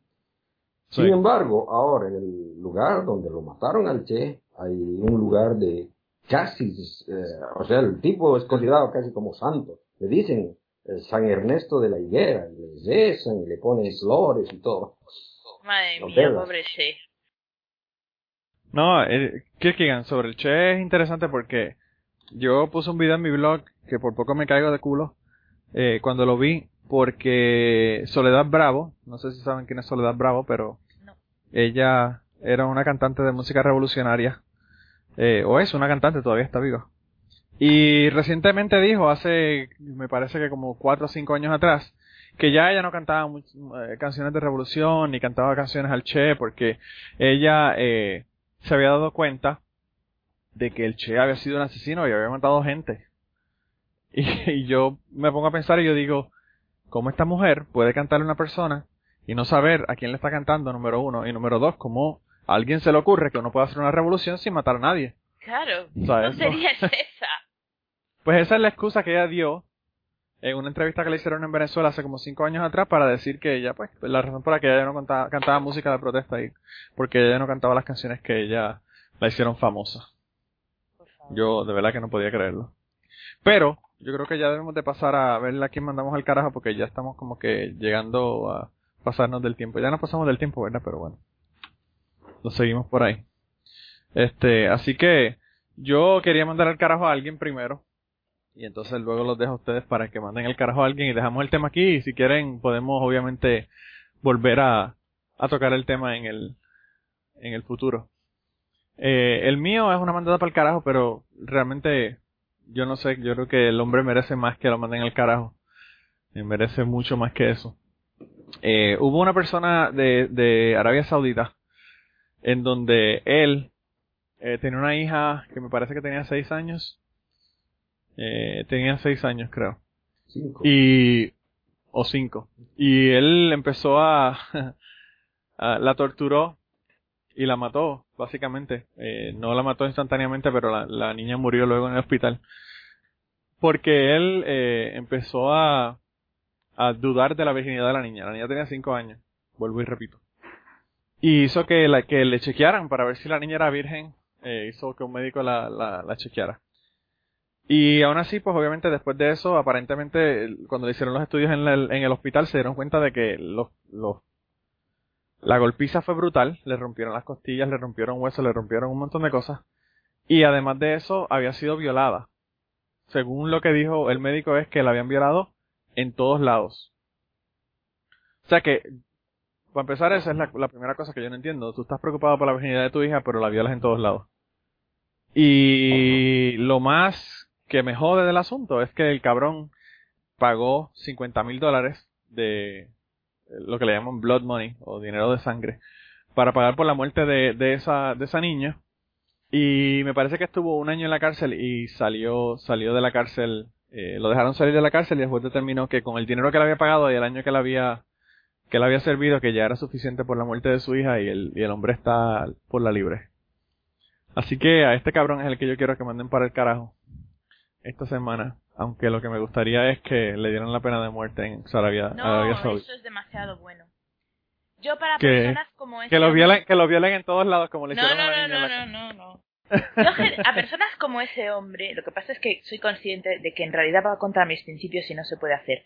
Pero lo que merecería es que le hicieran una operación de cambio de sexo y lo hicieran vivir como mujer en Arabia rodeado de personas como él. Eso es lo que se merecería. Yo sí, yo pienso que sí, que eso, eso suena, suena apropiado para él. Pero yo, o sea, yo de verdad que dudo que vaya a pasar algo más con él. Yo dudo que no, no. hacer algo porque, pues eso es, ese es la, el modus operandi de la gente de Arabia Saudita. Bueno, lo que pasa también de que, el, de que el tipo este era conocido en un programa de televisión, aparecía en un programa de televisión y eh, era entre, eh, hizo una campaña en contra de que las mujeres manejen auto en Arabia Saudita, ¿no? Sí. Sí, el, el hombre es famoso. El programa de televisión allá. Y, Tampoco nos tiene que extrañar tanto porque ya hemos visto también en Estados Unidos los telepredicadores han hecho 100.000 barbaridades y, no sé, el Jimmy Sogar creo que era famoso por salir llorando como una plañidera eh, pidiendo perdón y al cabo de unos poquitos años volvía a hacer otra similar y volvía a pedir perdón y de paso pedía dinero, pedía fondos para sus cosas y la gente le enviaba dinero porque, no sé, le les daba pena. nunca entendí tampoco cómo funciona esto. Sí, Ángel, pero de eso a tú violar a una niña de 5 años porque dudas de su virginidad. Sí, sí, pero eh, eh, si trasladas las mentalidades que no son exactamente iguales, pero al final el, el apoyo al líder religioso eh, llega a ser lo mismo. Allí ha pagado una multa, pues para ellos ya está todo bien, ya está todo claro. Hay que colocar cada cosa en su, en su lugar. Les parece ya eh, normal y bien y bueno, ha pagado, pues ya está. Y lo mismo, trasladándolo a Estados Unidos, eh, esto no se lo perdonarían, pero las otras cosas, el Ted Hagar, que bueno, al final ya se sabe que era completamente heterosexual, ¿no? Y gracias, oh. gracias a Dios se ha aclarado ese problema. Exactamente, y otros que han salido como él o, o estos otros que salían robando, salían eh, engañando a su esposa, eh, haciendo cualquier barbaridad y en algunos casos incluso saltándose la legalidad, pero salían pidiendo perdón y ya está, todo el mundo lo perdonaba y aquí no ha pasado nada, pobrecito es un pecador. O sea, eh, trasladando a la mentalidad de, Arabia Saudita, eh, viene a ser una situación paralela. Entonces, por eso estoy seguro yo de que allí no, va a pasar nada más con este hombre. En realidad, lo que, lo que ha pasado es de que ha habido uno de sus colegas, un otro clérigo que también aparece en televisión y apareció en televisión eh, pidiendo a las mamás, que a, las eh, niñas, mujeres, les eh, pongan burka, ¿no? Sí. Eso, ese, ese tipo está justificando y como decían, o sea, está, le está echando la culpa a la niña por, por haber eh, despertado deseos sexuales en, abusador, ¿no? Y vamos a hablar claro. Y vamos a hablar claro, él no está hablando de niñas, está hablando de bebés. De bebés, sí, de bebés. Está hablando, o sea, no estamos, porque una niña puede ser de 12 años, pero estamos hablando de bebés que todavía es una cosa aún más absurda. Su hija. No, no, claro, esto, esto no, eh, pero eso es lo que te, lo que te indica, Blanca, es la, el, la importancia que se le da a las mujeres en Arabia Saudita, porque eso, sabes, si a ti no te importa tu hija para hacer una cosa como esta, ¿qué te va a importar una mujer que sea un particular? Sabes que no, que no quede nada de ti. Es horrible, es horrible. Yo tengo un amigo que estuvo 18 meses en Arabia Saudita que por cierto hablamos con él sobre eso en el podcast pasado que yo hice de, de cachete para las personas que quieran bajarlo, anuncio gratis de mi otro podcast. Y, y él estaba hablando sobre eso y me dice, no, esa gente, que eso es una cultura. Y yo le digo, cabrón, esa gente son unos cabrones. No, pero es que son como todas las, cuando uno está en la casa de la otra gente uno tiene que hacer lo que ellos digan. Y yo entiendo que él no se puede poner a joder porque él no es de allí y es el primero que le van a cortar el cuello. Pero tú no vas a decir que las cosas están bien y que, y que los derechos humanos no se, no se joden. Esto es una cosa que me revienta a mí bastante, eh, que es una tendencia, yo no sé si en otros países están acusada, pero en España se da muchísimo de la gente de izquierdas, que yo soy de izquierdas pero no hago eso, de justificar las cosas. No, porque es su cultura, porque hay que comprenderlo. No, no, no, no, no.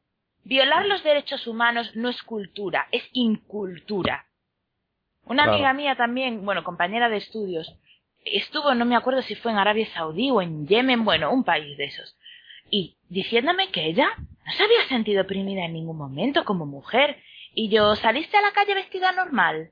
No, ¿verdad? Porque sabías que te podía detener la policía. ¿Y a ti te parece que eso no sentirte oprimida como mujer? Es que ya, o sea, esas cosas a mí me sacan de aquí. No, conducir. Una cosa tan sencilla como conducir un, un auto. Claro, mi amigo no tenía ni que conducir el carro, que por cierto yo lo estaba, yo lo estaba embromando y diciéndole que no lo dejaron porque a las mujeres no las dejan guiar en, Arabia Saudita.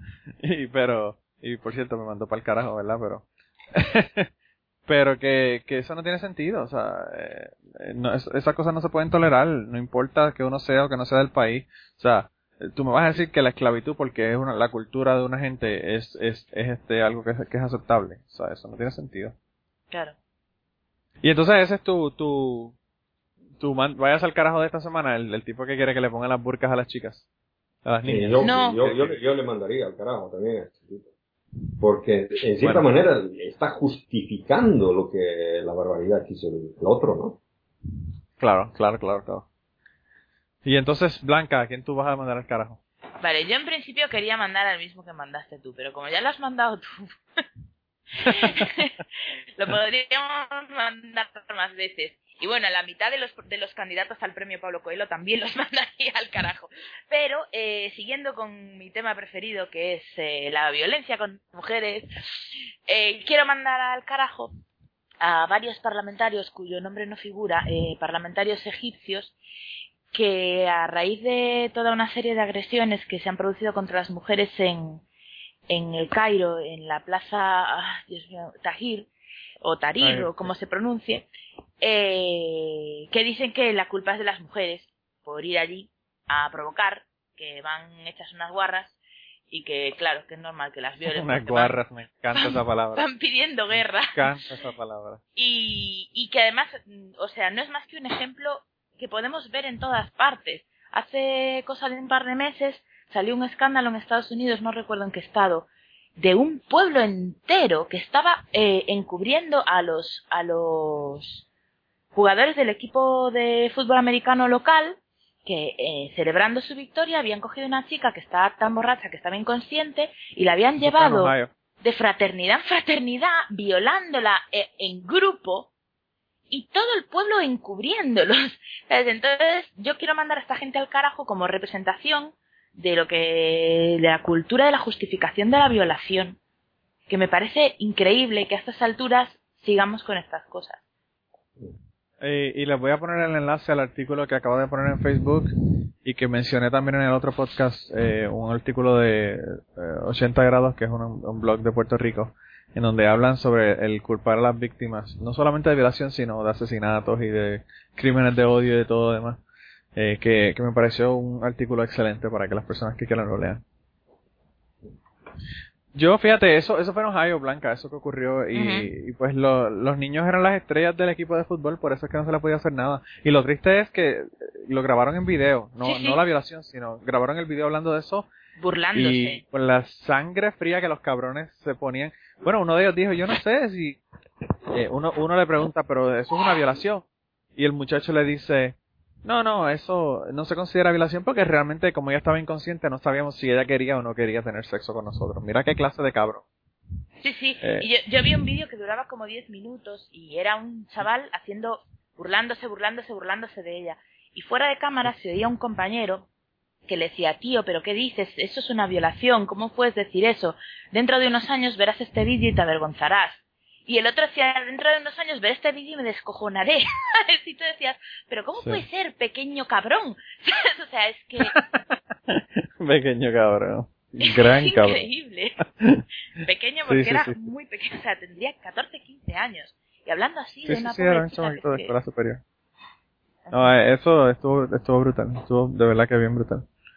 Eh, ¿Y tú, Ángela, quién vas a mandar para el carajo esta semana? Pues de la misma manera que Kirk y tú, sabéis complementado con un caso, yo me adhiero al de Blanca y quiero mandar al carajo a, a la otra mitad de, otro señor que salió diciendo exactamente lo mismo, que las mujeres iban allí para que las violasen, con esa intención, como quien dice, buscándolo. Y es un predicador. Sí, va a ser eso. un predicador islamista, también telepredicador como el, como el tuyo, eh, un tal Ahmed Mahmoud Abdallah que dice eso, los que van, las mujeres que van a la, a la plaza Tahrir, que es como, al menos como lo dicen en, aquí en las noticias, van allí a eh, además, incluso metiéndose con su aspecto físico, eh, leo aquí ahora mismo, tengo la noticia en pantalla, que son las mujeres que hablan como ogros, no tienen vergüenza, educación ni miedo, ni siquiera tienen feminidad. En fin. Eh, parece como si las mujeres, el estado natural suyo tuviera que ser tener miedo para este señor. No tienen feminidad porque no están asustadas, porque dice aquí van desnudas y sin velo. Desnudas, yo en las imágenes que he visto no he visto ninguna que fuera desnuda. Hombre, desnudas, si fueran desnudas, pero con velo. Ya, claro, si llevan el velo ya es otra cosa, ¿no? En fin, no sé. Es un señor que también no, el, le, aplicaría lo que ha dicho Blanca a este señor también, el, cambio de sexo y ahora vas a probar tu medicina a ver si tanto te gusta. Lo, lo, interesante es que estos, estos hijos de puta no se ponen a pensar que como a las mujeres violadas las tratan tan bien en Egipto, por eso es que todas quieren que vayan y las violen. Tú sabes. Pero mira, la solución a todo esto la tiene el pastor que vimos antes. Si las mujeres están en las cocinas haciendo tres buenas comidas al día, Ahí cuadraríamos todo. claro, claro, eso es lo que pasa. Calladitas se ven mejor. Sí. Muy dicen, dicen aquí en España, la pata quebrada y en casa. aquí dicen barefoot and in the kitchen. Sí. Descalzas y en la cocina. Eh, así que la, la idea es universal, hablando de, hablando de las ideas universales de los hombres en todo el mundo. y cómo, cómo se relaciona. Pero nada, yo creo que hasta aquí llegamos entonces esta semana y la cita de cierre de esta semana es de Kant, eh, Immanuel Kant, y la cita es, la moral no es un reflejo de unos valores existentes fuera del ser humano. Esa moral no está en Dios, ni en la causa primera o sustancia universal. La moral es un acto que surge de la conciencia individual del ser humano. Y puñeta, parece que hay una escasez cabrona en el mundo porque con estas noticias que hemos, de la gente que hemos mandado al carajo, definitivamente que nos deja una prueba de que esto aquí o, está jodido o la moral es un acto individual que nadie tiene o la mayoría no tiene. Así que con eso los dejamos esta semana y de nuevo le doy gracias a Blanca, a Kirkigan y a Ángel eh, por estar conmigo esta semana y por, por a Kirkigan por preparar el tema de hoy que, el tema estuvo súper interesante Kirkigan me gustó mucho. Gracias. Así que nada gente. Yo lo escucharé. Sí.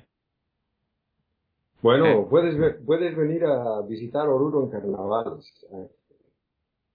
Voy al carnaval, pero solamente, voy al carnaval, pero solamente si me reparten condones, Kierkegaard. Oh, sí, de parte, de parte. Ah, bueno, pues entonces, entonces se puede ir, no, se puede no, ir al no carnaval. leíste, no, no leíste la broma esa que vi.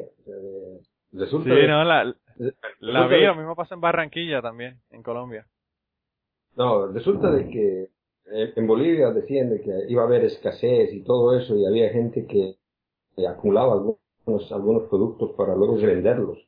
Y el, Ah, sí. en, en ese, en ese artículo el tipo bromeaba de que iba a salir a hacerse regalar los condones y iba a almacenar para venderlos durante el año. Eso, eso se llama capitalismo puro, Kierkegaard, eso. bueno, eh, bueno, en en realidad es una cuestión de broma, ¿no? No, claro, claro, pero los republicanos de aquí eh, estarían bien divididos porque pensarían, wow, este es capitalismo, tenemos que apoyarlo, pero dicen, son condones, no podemos apoyarlo y tendrían una dicotomía ahí de, de no saber qué es lo que... son handouts. Porque los También. los. Sí, verdad, sí, verdad, que ellos tampoco están para esos handouts. pero nada, gente, pues nada, lo dejamos aquí entonces, se cuidan un montón y nos vemos la semana que viene. No tengo el tema, pero ya, qué sé yo, no sé, me lo inventaré un tema para la semana que viene a ver de qué hablamos. Bueno, yo me voy a cocinar, chicos. Adiós. Ah, la- esa es la, la- esta es la tercera La comida tercera. eh, excelente, ¿verdad? Claro, por supuesto. bueno, pues nada, entonces lo dejamos aquí y nos vemos, bye. Bueno, chao, chao. Hasta la próxima. La semana pasada fui a ver la grabación del podcast uh, Smartest Man in the World de Greg Proops y habló algo de religión y me pareció bien interesante ponerlo aquí esta semana, así que para las personas que entienden inglés le voy a poner el, el audio de este podcast para que escuchen lo que tuvo que decir en, en- en aquel momento sobre la religión. Oh, because of their homosexuality. And it's all because of religious beliefs. Well, uh, you know, as you know, I respect everybody's religious belief, but as I've often said on the show, um, practice your religion off my dick. How's that work? I'll practice mine, you practice yours.